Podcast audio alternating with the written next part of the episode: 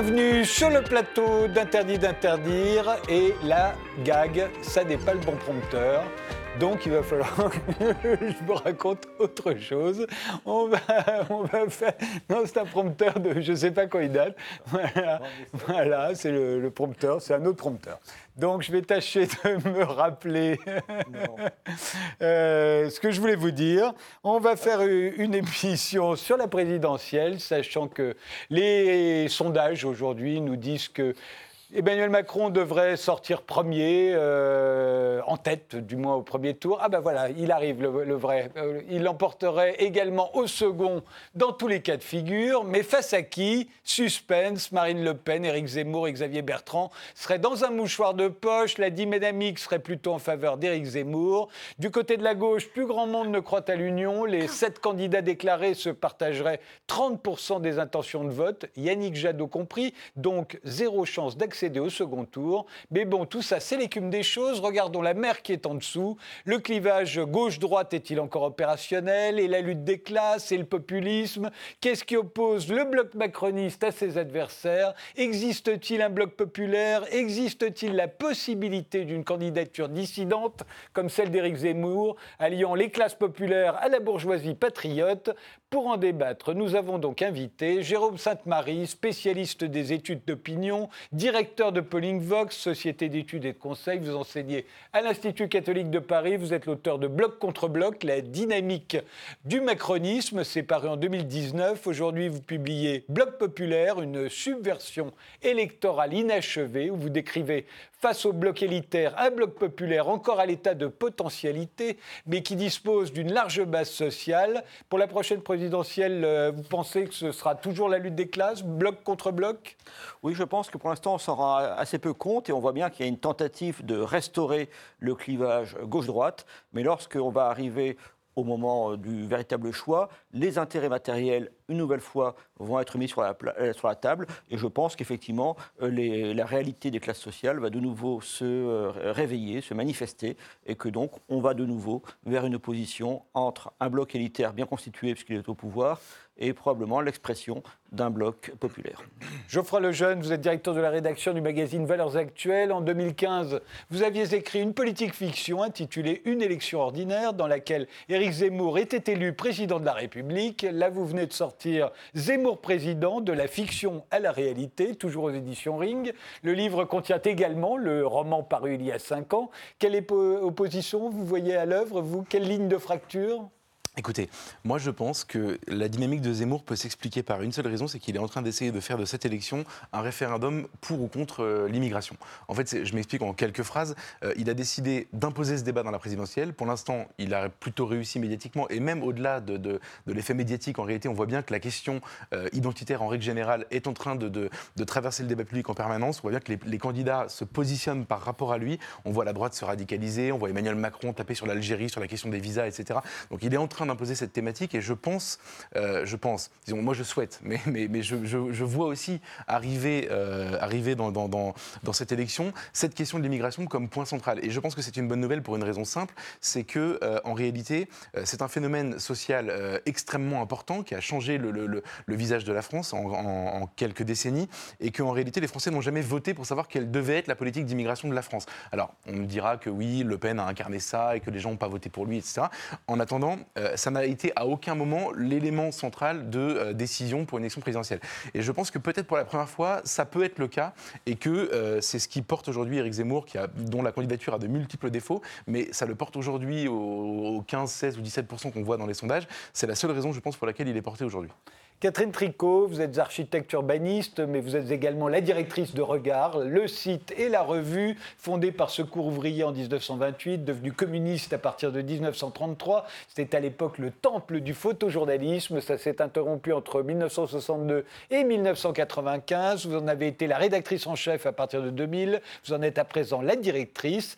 Alors vous, quelle force voyez-vous à l'œuvre euh, quelles, oppositions je pense qu'il y en a plusieurs qui sont en train de s'esquisser. Celle que vous venez de dire, notamment euh, sur la question identité, métissage, qui est un une première ligne de partage. Moi, je crois qu'il y en a une très forte qui va émerger, c'est est-ce qu'il y a un avenir? C'est-à-dire, au fond, quelles sont les perspectives d'avenir? C'est-à-dire que ce ne sont pas que des questions, à mon avis, matérielles ou de classe, mais de projets. Je pense que euh, pour l'instant, il n'y a pas de projet très fort qui émerge euh, à, gauche, mais il y, en a, il y en a un qui euh, me semble commencer à se structurer, qui est un projet technophile, c'est-à-dire qui pense qu'on va s'en sortir, notamment sur le plan du changement climatique, grâce à des inventions, au nucléaire, etc., qu'on va régler le problème des migrations grâce aux villes de fer barbelées euh, virtuelles, aux caméras, etc. Et je crois qu'il y a une, une, alternative à ce discours technophile qui peut émerger, qui n'est pas, à mon avis, très constitué, mais qui devrait être la force de la gauche, c'est-à-dire un avenir possible commun euh, pour euh, la France, pour les Français et pour l'humanité, et que cette, ce discours-là se cherche. La gauche n'a pas travaillé depuis 20 ans, elle le paye, elle le paye, mais c'est, à mon avis, la seule solution de se sortir de, cette, de ce désespoir et ce discours euh, noirissime qu'on nous, euh, qu'on nous dépeint. Alors, première question, est-ce que le bloc macroniste, celui que vous, ce que vous appelez le bloc élitaire, est-ce qu'il est sûr de l'emporter? Bah, Je constate, je suis assez pragmatique. Hein. Au départ, je suis quand même un sondeur, si vous voulez. Donc, euh, je, regarde les états d'opinion successifs en essayant de comprendre comment ça peut évoluer. Tout, pour l'instant, je, vois simplement que ce bloc élitaire a bien traversé le quinquennat. Euh, qu'en plus euh, il y avait une dynamique, euh, comment dirais-je, une dialectique tout simplement, qui faisait que face à lui se constituait peu à peu un bloc populaire au gré des réformes et des mouvements sociaux que ces réformes provoquaient et on a bien vu au moment des Gilets jaunes également, et que la pandémie a été une très bonne nouvelle finalement pour Emmanuel Macron. Ça a complètement gelé le courant de réforme, et donc ça a également complètement gelé la protestation sociale qui s'exprimait contre lui. Dans les sondages, Emmanuel Macron est un président impopulaire, mais dans des proportions très raisonnables, si j'ose dire, par rapport à ses prédécesseurs. Euh, actuellement, au premier tour, euh, il est redevenu premier, grâce précisément à la présence euh, d'Éric Zemmour. Et puis, euh, au second tour, il, emporte de manière variable, mais face à tous les candidats, il apparaît comme, finalement un président de garantie d'un pays qui vieillit. Il n'est pas exclu, effectivement, qu'il puisse être reconduit dans sa formule ni gauche ni droite, ou plutôt et gauche et droite. Même avis, euh, Geoffroy Lejeune Moi, je, souscris depuis euh, des années à la, démonstration de, Jérôme Sainte-Marie sur le bloc élitaire contre le bloc populaire. Euh, néanmoins, pour répondre à votre question sur Emmanuel Macron, je, suis d'accord sur le fait que Emmanuel Macron est le meilleur champion du bloc élitaire. Ça, c'est incontestable. Vous l'aviez expliqué d'ailleurs à l'époque dans Valeurs Actuelles sur la question des Gilets jaunes, qui en réalité a été une manière pour lui de ressouder son électorat. et les élections européennes ont été la preuve que, en fait, comment il s'appelle, Emmanuel Macron avait, avait réussi à garder son électorat à ce moment-là. Alors ça a un peu changé, il a perdu à gauche mais en gagnant à droite, etc. Mais je, suis d'accord même pour dire que c'est un peu un vote de classe. Euh, peut-être que c'est l'électorat le plus homogène euh, socialement euh, de, toute l'offre politique. Je suis d'accord avec tout ça. Maintenant, si vous regardez l'état des, lieux aujourd'hui, il est aux alentours de 23, 24, peut-être 25% au premier tour, ce qui est assez peu en réalité pour un président en exercice. Moi, je, je, me mets à sa place. il va avoir une déclaration de candidature. En général, on perd des points à ce moment-là. ensuite, va être confronté à la question de son bilan. On perd aussi des points euh, au moment où on a cet exercice de défense à faire pendant la campagne. C'est assez compliqué. La position de président-candidat est assez compliquée. Je rappelle juste que hors cohabitation, aucun n'a été réélu euh, sous la Ve République. C'est quand même une donnée euh, qui n'est pas à négliger. Pour toutes ces raisons-là, je me dis, c'est pas si facile que ça. Et il part de très bas. Et il faut pas oublier qu'en 2017, au moment de son triomphe, il est élu par ce que la France Insoumise rappelle à juste titre tout le temps, 17% des inscrits seulement, 24% des, des électeurs, 17% des inscrits, à l'origine, le macronisme, c'est quelque chose euh, d'assez faible dans l'opinion française. Vous ajoutez à ça maintenant la question de son opposition, parce qu'il peut gagner par défaut. Euh, et, la question de son opposition, on, a euh, une opposition, le Bloc populaire, Marine Le Pen. Moi, je pense, pour plein de raisons, on peut en parler si vous voulez, qu'elle elle est encore limitée par cette question du plafond de verre, mais malgré tout, elle existe. et aujourd'hui, la question d'Éric Zemmour qui change quelque chose dans, dans, un contexte où Éric Zemmour est porté par une dynamique. On la voit depuis quelques semaines, même si en ce moment elle se tasse un peu. Euh, je, pense qu'il n'est pas tout à fait exclu que euh, Éric Zemmour puisse détacher une partie du bloc élitaire. Et ça, pour le coup, Jérôme, je, demande votre assentiment là-dessus. Non, mais c'est vrai. C'est un électorat très diplômé, très urbain et très aisé, Éric Zemmour. Et si Zemmour fait la jonction, et très âgé, bien sûr, vous avez raison. Et masculin aussi, mais ça, c'est moins. Ça, moins fait, ça, ça, fait des biais, quoi. Ça fait, bah, ça change pas grand-chose à ma démonstration. C'est-à-dire que. Non, non, mais je, veux dire, je, je, ne le nie pas du tout. Je ne le nie absolument pas. Mais ce que je veux dire, c'est que c'est une manière de détacher, de détacher une partie du bloc élitaire. C'est-à-dire qu'en fait, Emmanuel Macron est friable, je trouve. Et je constate aujourd'hui que euh, finalement, pour quelqu'un qu'on annonce réélu à tous les coups, dans tous les cas de figure, et pour des raisons évidentes, il l'est dans tous les sondages, finalement, ça peut être un, un parcours du combattant quand même. Alors, réaction de Catherine Tricot, et après, je... Moi, j'ai l'impression qu'Emmanuel Macron a de, de bonnes chances d'être réélu parce que je crois que euh, Marine Le Pen euh, sera devant Éric Zemmour parce qu'elle euh, Zemmour, on va finir par il, il- il épouvante tout le monde et d'une certaine manière, il recentre Marine Le Pen, donc il la rend presque acceptable dans les dans les milieux de la gauche que vous fréquentez assez peu. On se dit, on va finir par voter Marine Le Pen pour faire barrage à Éric Zemmour. Donc, donc, ce que je veux dire par là, c'est que je pense qu'il lui finalement, il lui est très utile parce qu'il il permet de la recentrer, de la normaliser, de la banaliser et qu'elle est euh, quand même confrontée au plafond de verre. Donc, euh, Marine Le Pen, Emmanuel Macron, ça fera pas de, ça fera pas le, de match. Euh, Quant à Emmanuel Macron, ce que je pense, c'est qu'il il bénéficie de la faiblesse très très grande de la gauche. Tout le monde sait que son électorat s'est déplacé. Donc on pourrait penser que la gauche euh, s'en retrouve confortée, mais c'est pas vrai. On voit même qu'aujourd'hui, elle peut encore s'affaiblir, puisque près d'un électeur sur deux de gauche, c'est un peu variable selon Mélenchon ou, ou Anne Hidalgo, mais enfin, les électeurs de gauche, sont près d'un sur deux, sont prêts à se dire qu'ils pourraient voter pour Emmanuel Macron pour faire barrage euh, à l'extrême droite. Zemmour ou Le Pen. Euh, ce qui me paraît assez euh, fantastique comme idée, puisque de toute façon, euh, il, est, dit qu'il serait au deuxième tour. Mais ça veut dire que la gauche est quand même très, très, très, très faible et que du coup, ça lui donne encore de la réserve. Il a encore cette réserve de voix face à une droite et à une extrême droite qui sont relativement en forme. Donc ça me désole, hein. j'avoue que ce n'est pas le scénario que je préfère. Jérôme? Oui, on est dans une période un peu particulière, c'est-à-dire on est un peu en apesanteur euh, politique actuellement. On s'en rend pas compte parce que nous tous ici, on est passionnés par euh, la politique et on, se projette sans cesse sur les échéances qui viennent. Mais actuellement, seuls 48% des Français, d'après Opinionway, euh, déclarent s'intéresser à la campagne. Et ces 48%, à mon avis, sont moins nombreux. Il y a une forme de politesse du sondé qui dit oui, je m'intéresse parce que bon voilà. Mais c'est un peu une exigence sociale. Et beaucoup de gens ne sont pas vraiment là-dedans.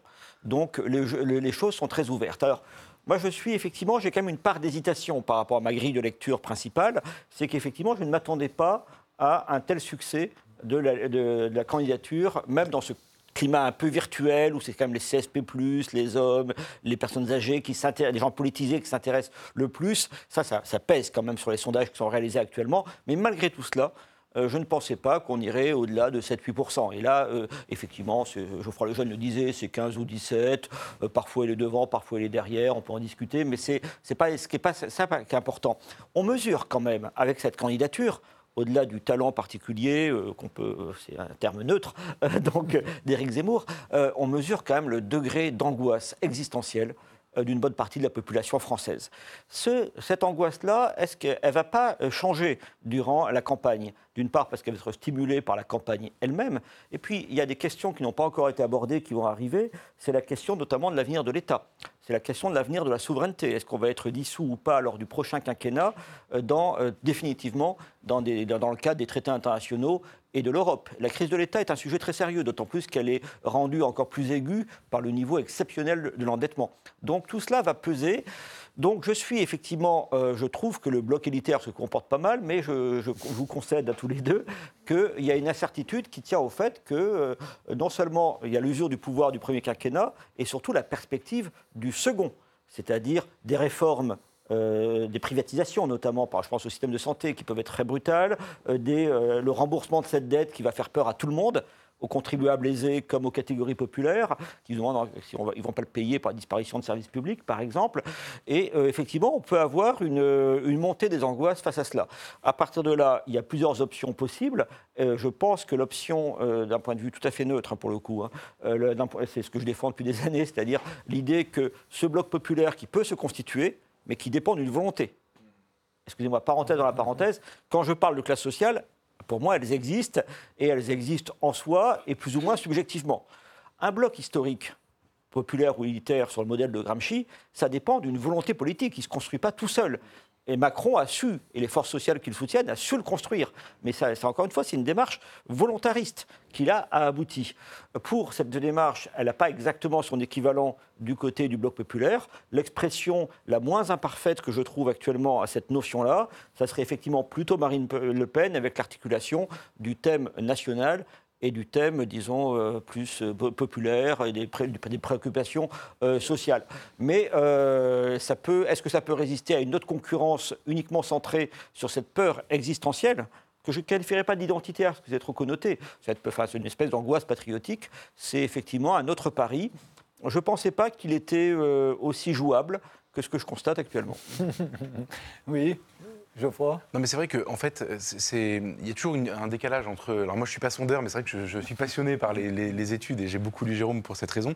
Euh, en, fait, il y a toujours un décalage entre ce que, ce que veut l'opinion française et la manière dont ça se traduit électoralement. C'est-à-dire qu'en fait, on sait que la question. Alors, moi, identitaire, c'est pas connoté, je veux dire, c'est au sens de la question de l'identité.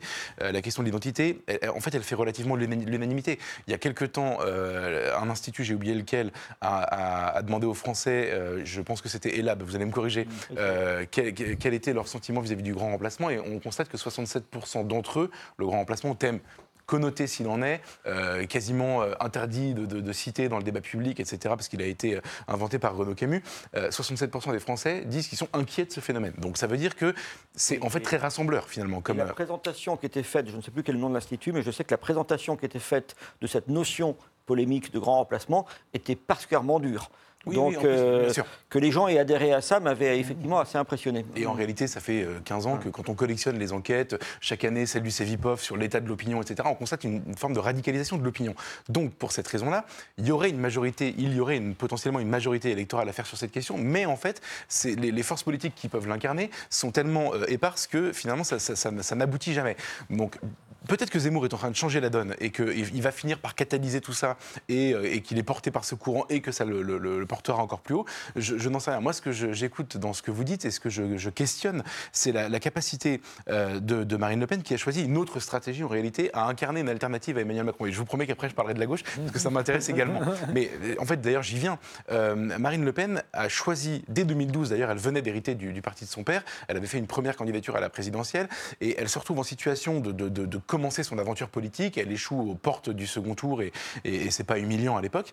Euh, et, elle choisit, au lieu de tendre la main aux électeurs de droite déçus par, euh, euh, la, défaite de Nicolas Sarkozy, l'arrivée du socialisme, François Hollande, etc., elle choisit de, tendre la main aux électeurs de Mélenchon plutôt pour essayer justement de constituer ce que vous appelez de vos voeux, c'est-à-dire cette majorité, enfin ce, ce, bloc populaire. Et en fait, ça fait dix ans qu'elle essaye et ça fait dix ans que ça ne fonctionne pas. Moi, c'est ça que je questionne. Ça fait dix ans qu'elle a progressé un temps et elle a plafonné. Et en 2017, on a compris que, ça ne la portait qu'à 33% euh, euh, des voix. Et depuis, elle régresse. Au municipal, elle régresse en nombre de, voix. Alors oui, l'abstention vient tempérer toute cette analyse, mais euh, et au régional aussi. Et elle s'en sort moins bien que d'autres partis. Donc ma question, c'est finalement, il y a un affrontement entre deux intellectuels qui sont Jérôme Sainte-Marie et Patrick Buisson. c'est ça qui, est aujourd'hui en jeu.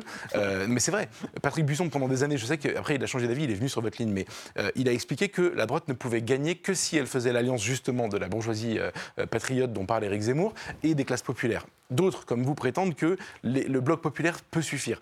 J'aimerais juste comprendre dans quelle mesure, enfin, sur quoi vous vous fondez pour penser ça, parce qu'en réalité, quand on voit la stratégie de Marine Le Pen, finalement, je trouve qu'elle que est de moins en moins en mesure d'accéder, euh, et l'arrivée de Zemmour le prouve une fois de plus, d'accéder aux, responsabilités à cause de cette stratégie. Alors, je, laisserai Jérôme Sainte-Marie répondre, mais juste après avoir posé une question à Catherine Tricot parce que là, on est sur quelque chose qu'on appelle les, identitaires. Il y aurait un bloc identitaire, même si lui aussi il est disséminé, et j'ai l'impression que c'est ce qui fait qu'il y a encore une gauche. C'est celle qui n'adhère pas. Ah, oui, c'est pas, pas faux. Alors même si des individus ici et là, hein, on l'a vu à son époque, Manuel Valls, aujourd'hui on pourra en citer d'autres. Tout à fait. Euh, mais, on a l'impression que c'est là où ça tient encore. D'une certaine manière, il y a même un, un, désaccord sur le diagnostic. Vous avez l'air de dire que la question première, celle qui hante tout un chacun, c'est celle de l'identité et qu'on verrait cette identité de la France se dérober, alors que je crois que euh, d'abord il y a d'autres questions dans les sondages, y compris, qui apparaissent en premier, et notamment la question du pouvoir d'achat, et notamment la question du changement climatique, et notamment la question des services publics, en particulier l'école et l'hôpital. Donc ça, ce sont des questions qui sont centrales pour les Français et qui sont même devant les questions de euh, la crainte de, la dissolution de notre, de notre histoire. Et la deuxième chose, c'est que je pense qu'il euh, y a plusieurs façons de raconter l'histoire. Ce qui m'ennuie, c'est que notre gauche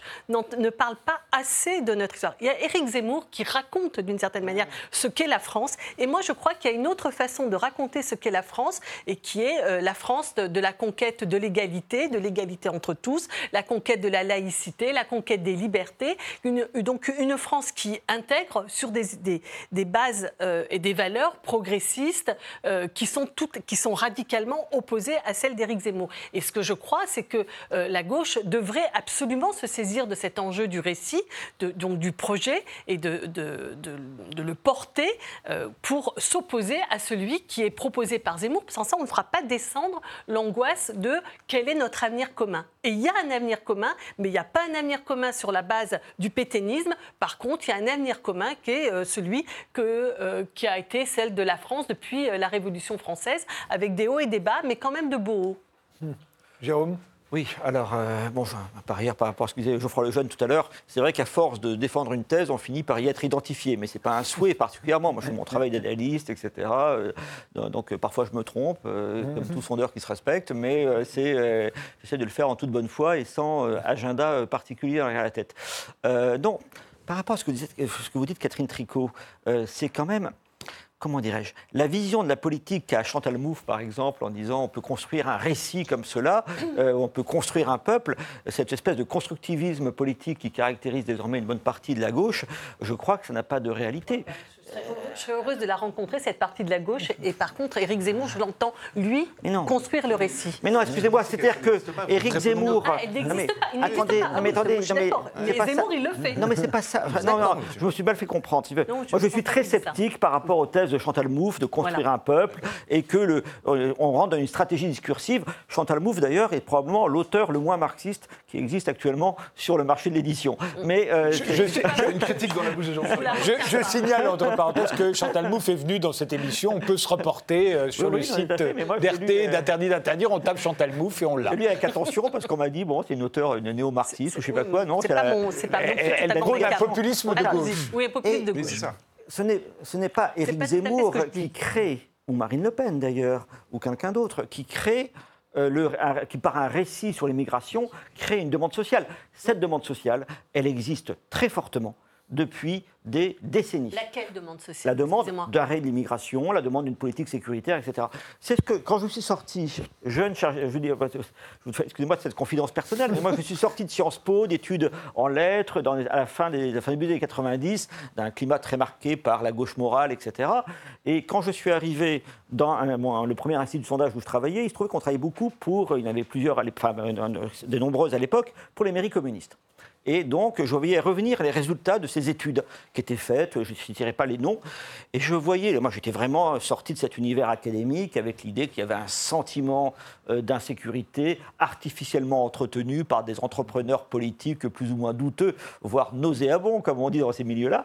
Et euh, ben, je le pensais plutôt, en fait, hein, sincèrement. Et là, j'ai vu arriver les résultats de mes enquêtes municipales des gens dans des, quartiers où il y avait beaucoup de populations d'origine immigrée extra-européenne. Et donc, on avait des majorités écrasantes de gens qui nous demandaient d'abord la sécurité. Après, on allait présenter ces études devant des mairies qui étaient des mairies de gauche et généralement à direction communiste. Et le maire nous disait, mais vous savez, euh, dans le secret de son bureau, euh, je ne comprends pas, moi, je n'ai pas de commissariat ouvert après 20 heures, etc. Cette demande, elle existait. Elle était souvent tue par les élites politiques de gauche et de plus en plus. Et au fur et à mesure, c'est un cercle vicieux, que la gauche a perdu son électorat populaire et s'est repliée sur les classes moyennes. Parce que là aussi, je fais une analyse, euh, une analyse marxiste, c'est marxisante, si vous voulez, des mouvements issus du marxisme. Au fur et à mesure que cette, cette gauche est repliée sur les classes moyennes et sur un monde sorti de l'université, notamment en sciences sociales, plus elle a nié ses demandes sociales, à un moment donné, les gens sont allés voir ben, ailleurs. Moi, je ne crois pas que le marxisme ce soit un pur sociologisme. C'est-à-dire que je ne crois pas qu'on puisse, qu'on puisse réduire les choses comme ça, c'est-à-dire les catégories populaires, elles pensent comme elles gagnent ça, elles pensent ça et elles sont comme ça, etc. Je ne crois pas. Ce que je pense, ce qui constitue, et je ne suis pas pourtant euh, une adepte de Chantal Mouffe, mais je pense que ce qui constitue euh, une classe, c'est quand même à la fois des réalités partagées concrètes, mais c'est aussi un projet. Et en l'occurrence, ce que je crois, c'est que euh, les tentatives actuellement de Fabien Roussel pour aller dans le sens de ce que vous dites, c'est-à-dire qu'il serait revenu le secrétaire général du Parti communiste, candidat à l'élection présidentielle. Je le précise parce qu'il est quand même très très très très très bas dans les sondages et pourtant il ne cesse de raconter qu'il euh, va remettre tous les sans-papiers euh, dans les avions pour les renvoyer chez eux. Il va manifester avec Éric Zemmour et le ministre de l'Intérieur auprès de la police. Non mais si, je m'excuse, mais c'est ce qu'il il pense pouvoir apporter une réponse, lui, le secrétaire général du Parti communiste en apportant ce type de réponse, je regrette, mais un, il, déstructure complètement son camp, c'est-à-dire que ce qu'il est en train de faire, c'est qu'il crée euh, du désarroi et de l'incompréhension. Les gens de gauche ne peuvent pas se retrouver dans ce discours, dans cette projection-là, qui est une projection euh, policière. Là, ils viennent de récuser l'idée qu'il y a euh, des, des, violences systémiques dans la police. Il faut quand même, faut pas déconner, quoi. Euh, je veux dire que le secrétaire, oui, mais que le secrétaire général du Parti communiste ne le dise pas, c'est extrêmement troublant. Je, je, peux vous dire que c'est extrêmement troublant euh, pour les gens qui se qui, qui, habitent les quartiers populaires, qui sont légèrement basanés, qui sont les militants syndicaux, etc. Enfin, je veux dire, ils sont légèrement, qui sont des, qui ont des gilets jaunes, etc. Je vous, Je vous interromps. On fait une pause et on, on se retrouve juste après.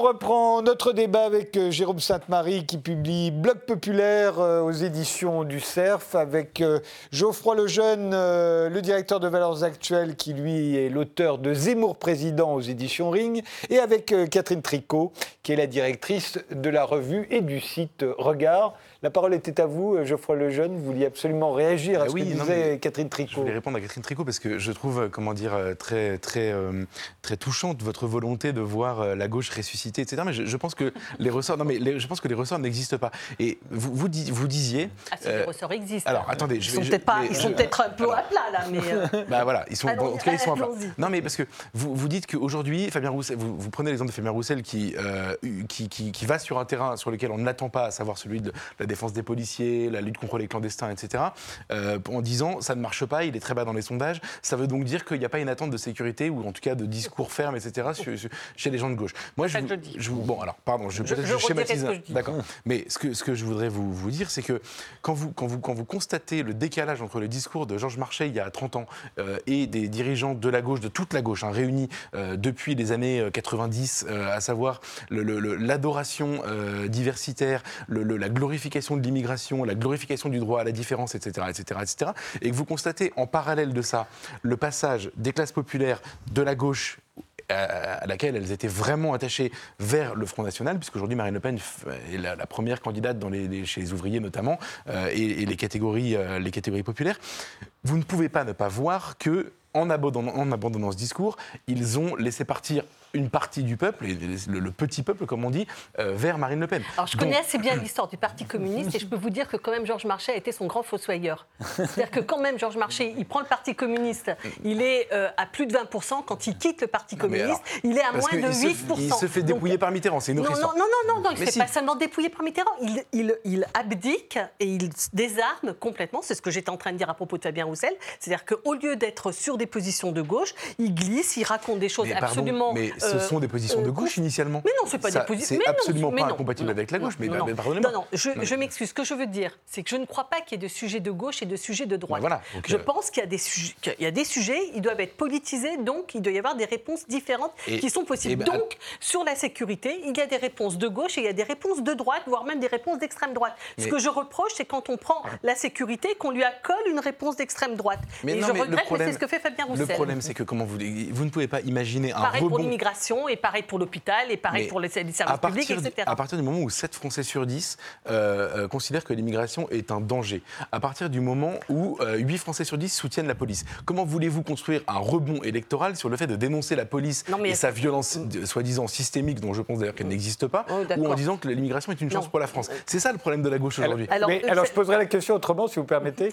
Euh, à partir du moment où 7 Français sur 10 ou 8 Français sur 10 même soutenaient la, votre, la tribune des militaires qu'on vous avait reproché, euh, euh, est-ce qu'on peut parler d'une extrême droitisation de la France. Euh, certains ne s'en privent pas, ou c'est simplement les Français ont changé et, euh, à la lumière d'un certain nombre d'événements, euh, ils ont tout simplement changé, évolué et, ils ne sont pas pour autant d'extrême droite. Moi, je crois qu'on vit depuis maintenant une dizaine d'années une espèce de crise d'avenir, d'angoisse avec la crise climatique, avec la question de la place de la France dans le monde. On vient de vivre la pandémie, que tout ça crée une espèce de- d'inquiétude très très profonde et qu'on reconnaît, qu'on retrouve notamment les sondages dans la jeunesse euh, l'expriment de façon un peu euh, euh, très inquiétante, très alarmante, et que donc l'immigration, l'islam, euh, c'est c'est non, même mais je, non, je, ne, je regrette, mais la France est le pays qui a le plus de mariages mixtes. Donc je ne crois pas à cette. Je ne crois pas que les Français Et le plus euh, soient. aussi, non, je veux dire. comment non, et le plus d'attentats aussi, je veux dire, les attentats, c'est quand même dans- depuis 10 ans non, quelque mais chose. enfin, que- bah, attendez, qu'est-ce que vous racontez bah non, mais si, pardonnez-moi. le- de- du, point de vue, du point de vue de la société française,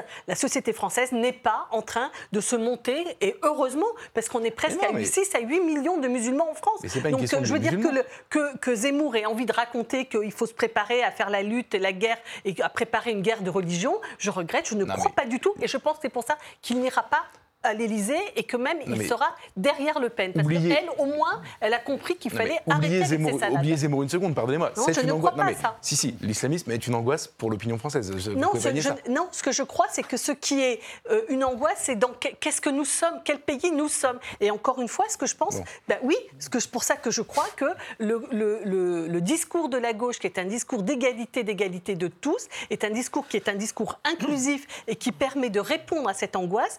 Je ne suis pas en train de nier l'angoisse. Bah je ne suis pas en train de euh, dire si, qu'il n'y bah, a si. pas. Non, non, non. Ce que je dis, c'est qu'il y a deux façons d'y répondre. Il y en a une qui dit Oh oui, vous avez raison d'être angoissé. D'ailleurs, regardez, euh, ils mangent le couscous, ils, font, ils, portent un foulard sur la tête, etc. Le et ils sont prêts. Et d'ailleurs, il y a, et d'ailleurs, bah, ils portent des prénoms extrêmement bizarres. Et d'ailleurs, il y a des attentats, etc., etc. Donc il y a une partie qui raconte ça, et il y a une autre partie dont je fais partie qui dit le- la grandeur de la France a été d'intégrer toutes ces vagues d'immigration. que- On est le pays qui intègre le plus Oui, d'immigrés mais- dans le monde avec les États-Unis et que nous avons su le faire sur la base de la conquête de l'égalité de tous et notamment au travers des services publics, d'un État fort, intégrateur. Donc je crois qu'il y a une autre Jérôme façon de raconter l'histoire. Je vais essayer d'exprimer la, la méthode que j'essaye de suivre dans mon bouquin, puis en général.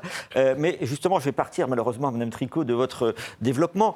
Euh, je trouve d'un idéalisme. Euh, Ben écoutez, c'est pas un défaut. Et d'un idéalisme, oui, sauf que l'idéalisme, ça, ça- ça a un immense défaut. Ah, je vais vous dire tout de suite, c'est que lequel quand on, on- on se prévaut de valeurs, Hum. on en vient à déprécier ce que vous venez de faire, ceux qui ne les partagent pas. En l'occurrence, une bonne partie du peuple français que vous décrivez comme des gens qui n'aiment pas le couscous, etc. Et donc comme des racistes, en fait. L'idéalisme, encore une fois, on a, ça Non, mène non, je viens de dire exactement le contraire. Je dire que la France n'était pas un pays impitoyablement, oui, enfin bon, il y a quand même des, impitoyablement au manichéisme, me semble-t-il. Non, je Mais- viens de dire le contraire. Je viens de dire que c'est le pays qui est le plus intégrateur, Mais de qui fait le plus de de mariages fait, mixtes. Et je pense à la- je prends- je l'altercation prends- entre Marine Le je- Pen je et ce jeune homme. je vais prendre le a problème. très bien répondu, je vais prendre, de 15 ans. Je vais prendre le problème euh, de, mon point de vue, c'est à l'envers, c'est-à-dire à, la base. Moi, que- d'où viennent mes conclusions? Pas d'un jugement de valeur sur ce que pensent les uns et les autres, mais sur le constat de ce qu'ils pensent, de ce qu'ils expriment dans les urnes, dans la rue et dans les sondages. Dans les urnes, tout simplement, vous avez effectivement, comment dirais-je, euh, la gauche que vous exaltez est devenue très très minoritaire. Dans les sondages, aujourd'hui, avant, en tout cas euh, au printemps, avant, dirais-je, l'éruption d'Éric Zemmour, euh, lorsqu'il y avait une, offre unique dans le courant nationaliste, on va appeler ça comme ça, eh bien 50% parfois des ouvriers et 30% des employés, jusqu'à 40% parfois, eh bien, euh, comment dirais-je, choisissaient, en- dans les intentions de vote en tout cas, Marine Le Pen.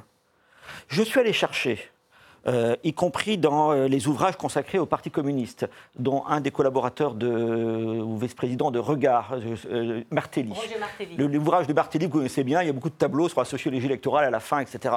Je suis allé chercher quelle était la, la pénétration du vote euh, communiste chez les ouvriers. Je crois qu'on n'a jamais atteint un tel niveau au premier tour. Au premier tour, 50%.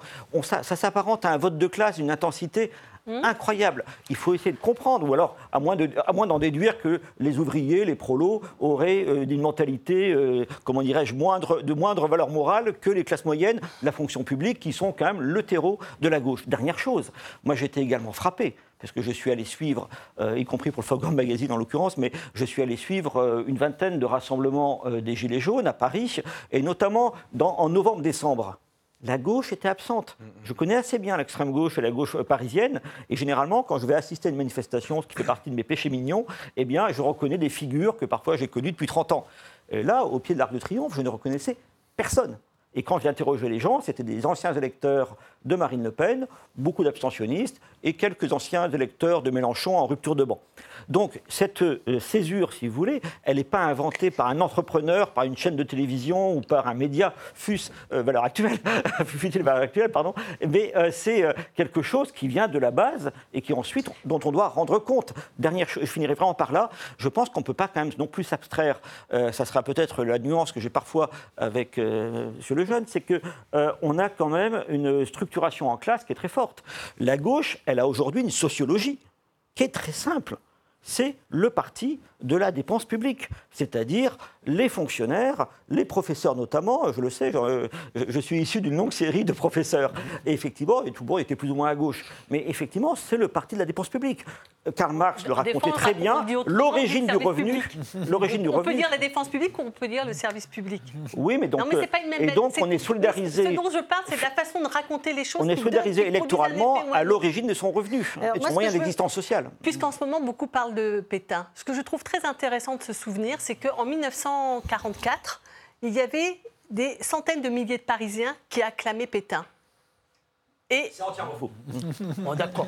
Bon, C'est entièrement faux. C'est entièrement faux. D'accord. Les Français Non, n'ont pas acclamé Pétain à Paris, d'accord. Et l'année d'après, et l'année d'après, quand le quand le général Alors de Gaulle là- arrive, c'est renversement de. Ce que je veux dire par là. Bon, écoutez, Non, je bon, alors. On va- les- les bon. historiens sur le sujet. vous bah, en- les- bah, je, je crois connaître cette histoire, mais euh, apparemment, Ça vous fait rien. savez, Ce- ça n'est pas le ça- débat de ce n'est soir. pas exactement le débat. Donc- Ce que je veux dire par là, c'est que de cultiver les passions tristes de la France, c'est tout à fait possible. La France a été très profondément antisémite. La France a dénoncé, il y a eu des centaines de milliers de lettres de dénonciation pendant la Seconde Guerre mondiale. Et la France, elle est capable d'autre chose. Elle est capable de ça et elle est capable de faire, de, se redresser comme elle l'a fait à la sortie de la guerre, c'est-à-dire d'inventer le service public, d'inventer les, avancées sociales qu'elle a fait, d'intégrer tout le monde. Et ce que je veux dire, ce que c'est pour ça que je pense que, euh, contrairement à vous, je crois que le discours, ça construit le peuple. C'est-à-dire, qu'est-ce qu'on raconte? Sur quoi on se met d'accord? Qu'est-ce qu'on veut faire ensemble? Et aujourd'hui, moi, je veux bien qu'on constate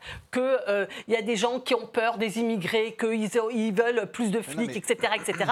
Moi, ce que je dis, c'est que ce- avec ça, nous allons vers une- un déchirement de notre société. Et en plus, en plus que c'est un déchirement de notre société, je pense que ça ne nous permet pas de nous préparer aux- à l'avenir, c'est-à-dire le réchauffement climatique, le montée des inégalités, euh, la question de euh, préparer la transformation de la France pour le nouveau siècle, etc. Tout ça, c'est à côté du sujet. On pourra toujours changer les prénoms des enfants euh, à la naissance, Mais non, ça mais- ne fera aucune solution pour ces enjeux majeurs. Pour, pour avancer, justement, j'aimerais que vous m'éclairiez sur le- la faiblesse du vote écologiste. Euh, à chaque fois, on nous promet, à chaque fois que les, les écologistes font une percée dans une élection, généralement l'élection européenne, euh, mais il y a eu aussi au municipal dernière, on promet un avenir radieux à, à la formation euh, écologiste. Et aujourd'hui, dans les sondages, tout ça n'existe pas. Je disais, les 30% que se partagent les 7 candidats déclarés de gauche, on met Yannick Jadot dedans. Donc, euh, c'est véritablement résiduel. Comment expliquez-vous que. Alors, est-ce que ça, c'est devenu un combat, on a l'impression, générationnel, le combat en faveur euh, du. euh, enfin, pour lutter contre le réchauffement climatique? On a l'impression que ça n'intéresse que les gens de moins de 25 ans. Alors bon, je, moi je veux bien qu'on ne parle pas de sociologie du vote, mais enfin s'il y a un vote qui a une sociologie, c'est bien euh, les écologistes. Moi j'en ai une analyse assez simple. Alors je reste dans mon système de pensée, hein, je sais bien qu'il est réducteur, mais euh, il vaut mieux ça que l'éclectisme. On finit par expliquer tout par euh, toutes sortes de facteurs différents, psychologiques et autres. Ce que je constate, si vous voulez, c'est qu'effectivement l'électorat, l'électorat vert, il est très puissant d'ailleurs dans des élections intermédiaires où il n'y a pas d'enjeu de pouvoir et où l'abstention est très forte. C'est quand même caractéristique.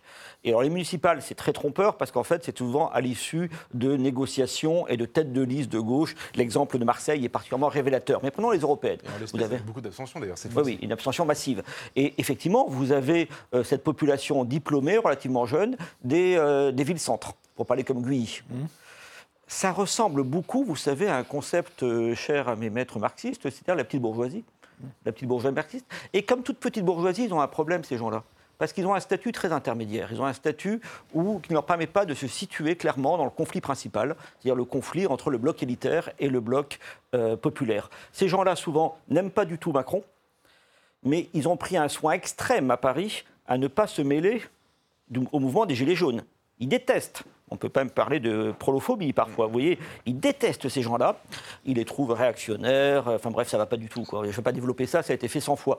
Mais en tout cas, euh, ils, ont, ils ont voté par leurs pieds. C'est par le fait que pendant que ça se passait en bas de chez eux, contre le pouvoir de Macron, ils n'étaient pas là. Mais alors pas là du tout. J'ai pu le vérifier. Et donc ces gens-là, ils ont du mal à se situer dans le conflit principal, dans le conflit de classe principal, me semble-t-il, et qui, et du coup, euh, ils vont sur des thèmes qui leur permettent d'y échapper. Et puis à la présidentielle, bon, ben là, on verra bien. Déjà, leur score est limité parce que là, tout le monde va voter ou presque, et en tout cas 80% des Français. Et puis, euh, les enjeux matériels prennent le dessus.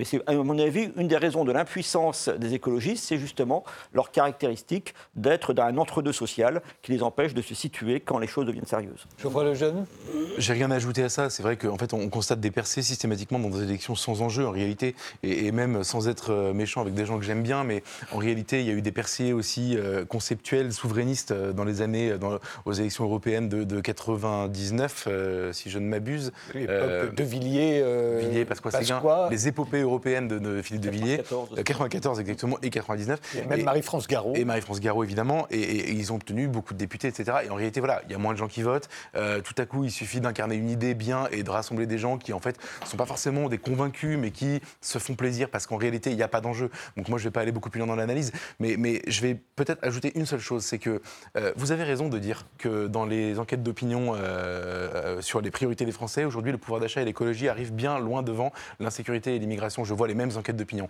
Sauf qu'au moment d'aller voter pour la présidentielle, c'est- jamais le cas. La motivation du vote, elle est toujours liée à des sujets identitaires, quasiment. Alors ça donne euh, parfois, euh, si si quasiment. Il y a eu des moments où ça n'a pas de, été. de l'école Buisson, là, effectivement. Oui, mais, mais la vérité, c'est que quand Buisson conseillait Sarkozy, euh, Sarkozy réussissait. alors, il n'a pas gagné à chaque fois, mais ses campagnes. même, on va dire. Non, mais d'accord. Enfin, bon, En parlant pardon. pouvoir d'achat, en parlant pouvoir d'achat, en parlant défiscalisation des heures supplémentaires.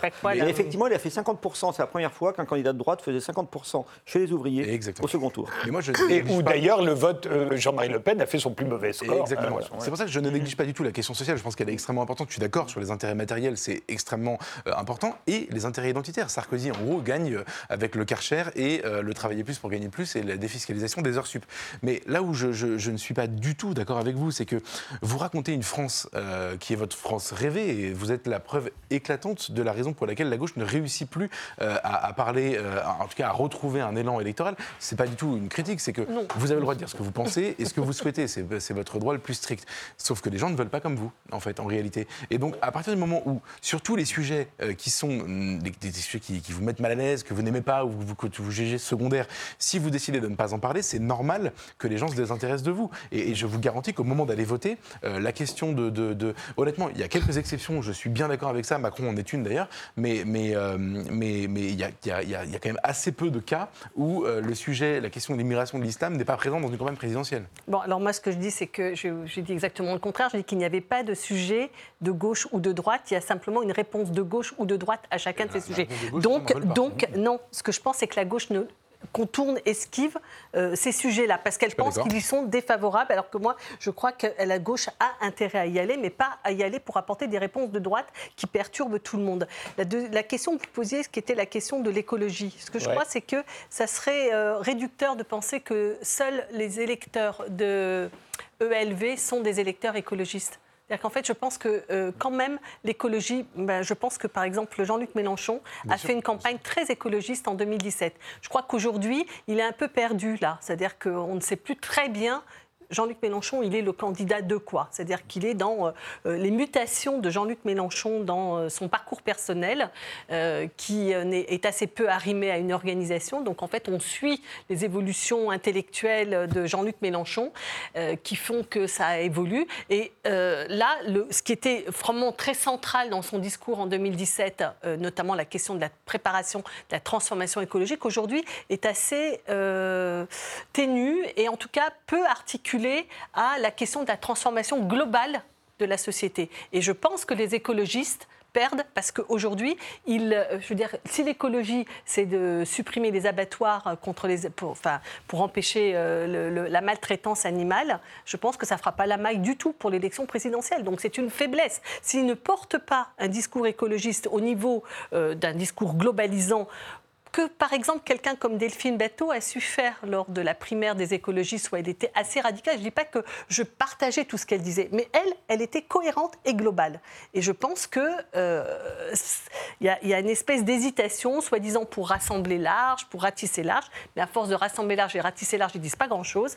Et Jean-Luc Mélenchon, on ne sait pas très bien où il en est tout à fait sur cette question écologiste. Mais en tout cas, on ne peut pas raisonner simplement pour savoir où on est l'écologie sur simplement le, vote élevé. Et, dernière question, euh, euh, qu'est-ce qui sépare encore les électeurs euh, des républicains qui donc demain s'apprêtent à voter soit pour Xavier Bertrand, soit pour Valérie Pécresse ou pour Michel Parnier, pas forcément dans les mêmes proportions d'ailleurs, et ceux qui votent Marine Le Pen ou éventuellement même Éric Zemmour, dont on avait pensé à un moment que peut-être allait-il se présenter à une primaire des Républicains s'il y en avait une. Je vais prendre des études anciennes, pour le coup, euh, de maintenant presque une dizaine d'années, a été fait par l'IFOP pour le Figaro Magazine. Ils avaient testé des euh, mesures du programme de, Marine Le Pen à l'époque. Euh, des mesures, il y avait trois mesures sur, dans le domaine régalien, comme on dit, immigration, sécurité, trois mesures dans le domaine économique et social. Sur le régalien, euh, c'est-à-dire sur l'immigration, l'islam, la sécurité, pour aller vite. Euh, les positions à l'époque des sympathisants, ça devait être des sympathisants UMP, je pense, mhm. et non pas LR, étaient euh, quasiment les mêmes que celles des sympathisants, ça devait être FN ou RN, je ne sais pas où on en était. Aujourd'hui, il arrive même sur un sujet que les sympathisants de droite expriment sur ces sujets des choses plus radicales encore que les sympathisants le pénis qu'on a chat à fouetter, en fait. Et donc, vous avez pour qui c'est acquis, etc. Et inversement, euh, à l'époque, c'était encore la question de l'euro. Vous savez, c'était l'époque Philippot euh, au Front National. Et donc, il y avait la question de l'euro défendu, etc. Et là, sur ces questions-là, par contre, l'électorat euh, de droite classique se distinguait radicalement de l'électorat qui est d'ailleurs l'électorat FN. Il y a aussi une énorme différence entre sociologique, pour le coup, encore une fois, entre les deux. Aujourd'hui, vous avez encore ceci qui existe, d'autant plus qu'une bonne partie des sympathisants de LR a une bonne opinion de l'exécutif. Ça, c'est une différence majeure. Actuellement, les sympathisants qui s'opposent le plus, c'est pour ça que je crois encore, mon histoire de bloc contre bloc, c'est qui s'opposent le plus à Macron et à son gouvernement, c'est les sympathisants du RN, plus que ceux de la France insoumise ou du Parti communiste. Mais euh, quand on demande est-ce que vous faites confiance, pas confiance, question toute bête. Hein. Euh, là, c'est une opposition radicale, répétée, etc. La gauche, très souvent, vous avez 30 à 40 des sympathisants écologistes ou des sympathisants socialistes, et même parfois des sympathisants de la France insoumise, qui trouvent que finalement, c'est pas si mal ce que fait Macron, ce que, font, ce que fait Castex. Ça paraît bizarre comme ça, mais ça se constate en permanence. On est obligé de, de, porter quelques crédits à ces données. Et euh, inversement, la droite, c'est pour ça qu'elle a du mal à savoir où elle habite, et pour ça qu'elle est très vulnérable à des OPA comme celle d'Éric Zemmour, c'est que euh, les hésitations des leaders de la droite ne tiennent pas à une, à une, quelconque faiblesse de caractère ou à un vide idéologique. Ça tient au fait qu'ils sont élus par des gens qui sont très divisés là-dessus. Très souvent, vous avez 50% au moins des sympathisants LR qui disent que Castex est un bon Premier ministre, voire que Emmanuel Macron est un bon président de la République. Donc vous avez effectivement cette euh, grande difficulté de positionnement pour la présidentielle de la droite classique. Et on a l'impression, ce sera de ma dernière question, que sur l'Europe, en revanche, les Français sont inamovibles. Ils aimeraient bien qu'on la change, cette Europe. Elle ne répond pas clairement à nos voeux. Mais au fond, veut, n'est pas question d'en sortir. On n'a pas du tout envie de se retrouver tout petits, isolés. Euh, je me trompe? Je crois que c'est un, piège électoral, cette question. C'est-à-dire que je ne sais pas du tout ce que donnerait un, référendum sur la question du Frexit euh, en France. Je pense qu'il serait perdu par les partisans du Frexit. Et en même temps, le dernier exemple qu'on a eu, c'était 2005. Et 2005, c'est les, les, partisans du non qui ont gagné. Donc, euh, je, en revanche, ce que tout le monde a compris, en tout cas dans les gens qui sont les plus souverainistes ou les plus anti-européens, c'est qu'il vaut mieux pas en parler. Euh, non, mais c'est vrai, parce que électoralement, c'est extrêmement piégeux. Marine Le Pen se casse la gueule, pardonnez-moi l'expression, dans le débat d'entre-deux tours avec Emmanuel Macron sur la question monétaire euh, qui est liée à la question de l'Europe. Éric Zemmour, qui est un souverainiste forcené, Jérôme le connaît bien, il pourra, euh, il pourra confirmer, euh, est aujourd'hui en train de rentrer en campagne en disant je ne change rien, je ne touche rien, laissez-moi juste m'occuper de l'immigration parce qu'il a compris qu'en fait c'était très compliqué. Et, quant, à, quant aux, tenants de, les, souverainistes de gauche, de la même manière, se font assez discrets sur le sujet. Mélenchon, il y a quelques années, parlait de, sortir des traités. On entend un peu moins sur la question. En fait, en réalité, je pense que euh, et, honnêtement, c'est du doigt mouillé, c'est pas une intuition, c'est pas, une analyse de sondage, mais je pense que on peut reprocher beaucoup de choses à l'Europe, mais il y a inconsciemment la, prise de conscience du fait que si on en sort, ça peut être pire et donc c'est très compliqué. C'est donc une nasse, un piège. Et électoralement, je pense qu'il n'y a aucun intérêt à y aller. C'est la raison pour laquelle tout le monde se fait très discret. Catherine Tricot ouais, Moi, j'ai l'impression qu'il y a quand même une conscience que la France toute petite ne peut pas répondre aux enjeux qui sont devant nous. C'est pour ça que je ne crois pas euh, à l'étroitesse du prisme d'Éric Zemmour ou de l'extrême droite d'une certaine manière. C'est que je pense que les enjeux, il y a une conscience que les enjeux se jouent à des échelles et avec des, des enfin, d'une manière plus inclusive, plus large et et, que cette entrée par on va s'en sortir tout seul dans notre coin, je pense que la pandémie vient de le montrer, le, réchauffement climatique le montre. La pandémie a été la preuve que justement l'Union ah, européenne ne protégeait pas. Ah, ben non, non, la pandémie, la pandémie montre aujourd'hui que si on vaccine pas toute l'humanité, on s'en sortira pas de cette affaire. Quand vous avez des, quand vous avez des Tchèques qui se battent avec des Italiens sur un tarmac pour leur voler des masques, ben, vous comprenez que ben, l'Union européenne est une chimère. Donc c'était consternant. Ce n'était pas la solution. La solution n'était pas les Tchèques contre les Italiens. En revanche, ce qui a été une solution, c'est que tous les chercheurs du monde entier ont partagé la connaissance, le, le, génome de, du Covid, et que c'est grâce à ça qu'on a pu euh, trouver euh, si rapidement un vaccin, et que tant qu'on ne vaccinera pas tout le monde, on ne va pas s'en sortir. Mais et que... Non, mais donc ce que je veux dire, c'est qu'il y a. Euh, mais, si, bah mais si, ça a à voir, ça a à voir avec le fait, avec l'interdépendance, avec la conscience que nous sommes interdépendants. Et ça, ce n'est pas une position. Ça, c'est une position qui n'est pas compatible avec la fermeture prônée par l'extrême droite, aussi bien dans les valeurs que dans les propositions économiques. L'Angleterre qui, vient de faire le, Brexit vient de nous piquer le contrat à 55 milliards. Non mais voilà. Non, mais c'est, et tout seul, ils ont été plus forts que nous. C'est quand même assez intéressant. Ils développent les services publics comme jamais auparavant. exactement. Et, et augmentent les salaires. Bah, écoutez, c'est, Des catégories populaires. C'est la vérité. Moi, ben, je vous souhaite d'aller en Angleterre. C'est exactement l'inverse que j'entends dire. Enfin, je veux dire que la situation anglaise au quotidien ne cesse de se dégrader. Les gens sont extrêmement malheureux ah, de la situation. D'ailleurs, bah, les sondages qui sont faits montrent qu'ils réitéraient leur vote. Je vous, je vous arrête là de toute façon. L'émission est terminée. Merci tous les trois d'y avoir participé. Merci de nous avoir suivis et rendez-vous au prochain numéro.